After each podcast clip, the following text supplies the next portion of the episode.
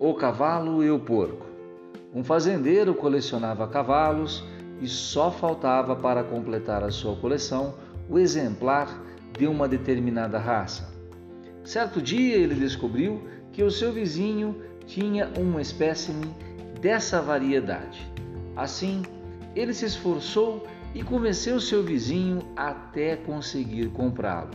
Um mês depois, o cavalo adoeceu e ele chamou o veterinário. Bem, seu cavalo está com uma virose.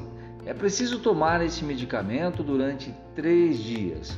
No terceiro dia, eu retornarei e, caso ele não esteja melhor, será necessário sacrificá-lo. Neste momento, o porco escutava toda a conversa. No dia seguinte, deram o medicamento e foram embora. O porco se aproximou do cavalo e disse: Força, amigo, levanta daí, senão você será sacrificado. No segundo dia, deram o medicamento e foram embora.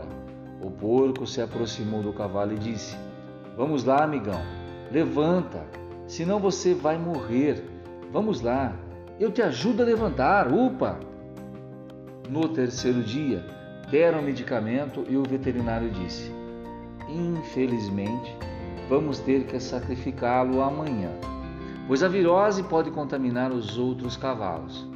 Quando foram embora, o porco se aproximou do cavalo e disse: Cara, é agora ou nunca. Levanta logo. Coragem.